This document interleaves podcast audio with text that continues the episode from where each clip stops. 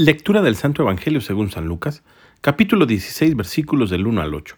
En aquel tiempo Jesús dijo a sus discípulos, Había una vez un hombre rico que tenía un administrador, el cual fue acusado ante él de haber malgastado sus bienes. Lo llamó y le dijo, ¿Es cierto lo que me han dicho de ti? Dame cuenta de tu trabajo, porque en adelante ya no serás administrador. Entonces el administrador se puso a pensar, ¿qué voy a hacer ahora que me quiten el trabajo? No tengo fuerzas para trabajar la tierra y me da vergüenza pedir limosna. Ya sé lo que voy a hacer para tener a alguien que me reciba en su casa cuando me despidan.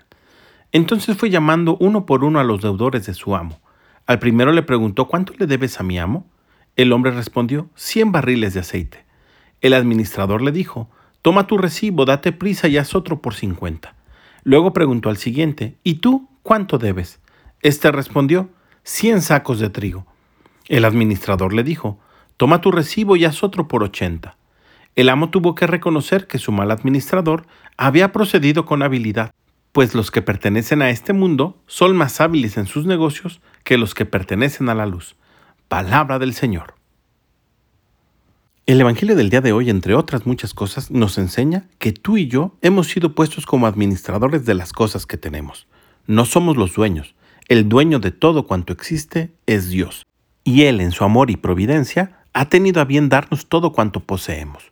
Muchas de ellas han sido logradas a través de nuestro esfuerzo, pero recordemos que ni una sola hoja del árbol se mueve si no es por voluntad de Dios. Y en este sentido tenemos que ser agradecidos con Dios por lo que tenemos, pero también tenemos que ser fieles administradores. No podemos malgastar los bienes que tenemos, y con ellos tenemos que ganarnos el reino de los cielos. Pidámosle al Espíritu Santo que nos ayude a multiplicar lo que tenemos y con ello podamos ganarnos la vida eterna. Que tengas un gran día y que Dios te bendiga.